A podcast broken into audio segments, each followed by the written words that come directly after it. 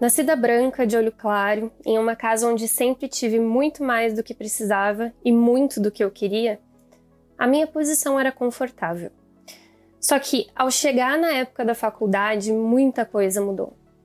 Minha mãe me disse muitas vezes nas entrelinhas que faculdade privada não era uma opção. Essas entrelinhas também deixaram clara a noção de que, pronto, fizemos tudo para você fazer faculdade pública, agora nossos objetivos são outros. E mais, você vai fazer faculdade aqui na sua cidade, não há opção de mudar para outro lugar. Não há dinheiro para isso. Então eu entrei em jornalismo na Universidade Estadual de Ponta Grossa. Sempre fui muito disciplinada com estudos, estudei nos melhores colégios, não foi difícil, foi o retrato de alguns privilégios. Na universidade eu me deparei com uma realidade que não era minha e com pessoas que não faziam parte do meu círculo íntimo. Como era de se esperar, eu estudei com pouquíssimas pessoas negras no colégio, quase todas com o mesmo poder aquisitivo que o meu.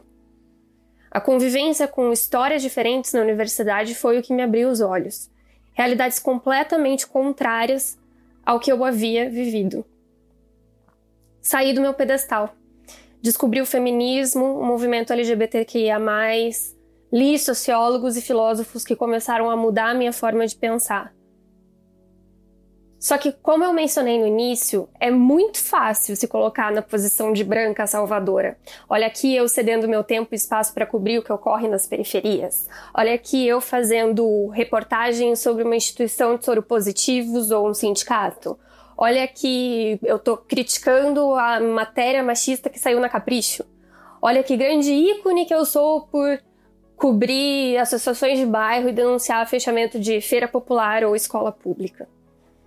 O chacoalhão vem com a vida e com as pessoas que a gente conhece, mas mais do que isso, vem de sair da posição de salvador e se colocar como igual, coisa que a gente não é ensinado a fazer. É responsabilidade do branco buscar a sua própria informação antirracista, mergulhar na história.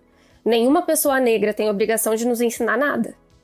É responsabilidade de quem está em bairros ricos se abrir para a produção da periferia, conhecer, integrar, trocar. Nossa próxima entrevistada me disse uma coisa que eu vou carregar no bolso para sempre. Você não tem que ajudar a periferia ou o movimento negro, você tem que se colocar na posição de troca. Você não vai salvar ninguém, você vai dividir espaço e conhecimento. Nós somos iguais. Joga a arrogância de lado e vai estudar.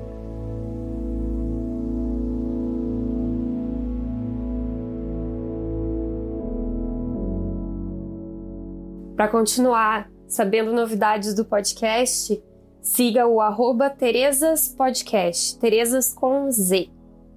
Me chama lá para falar o que você está achando da qualidade do áudio, das convidadas, da gravação, das escolhas de pauta. Beijo, miga!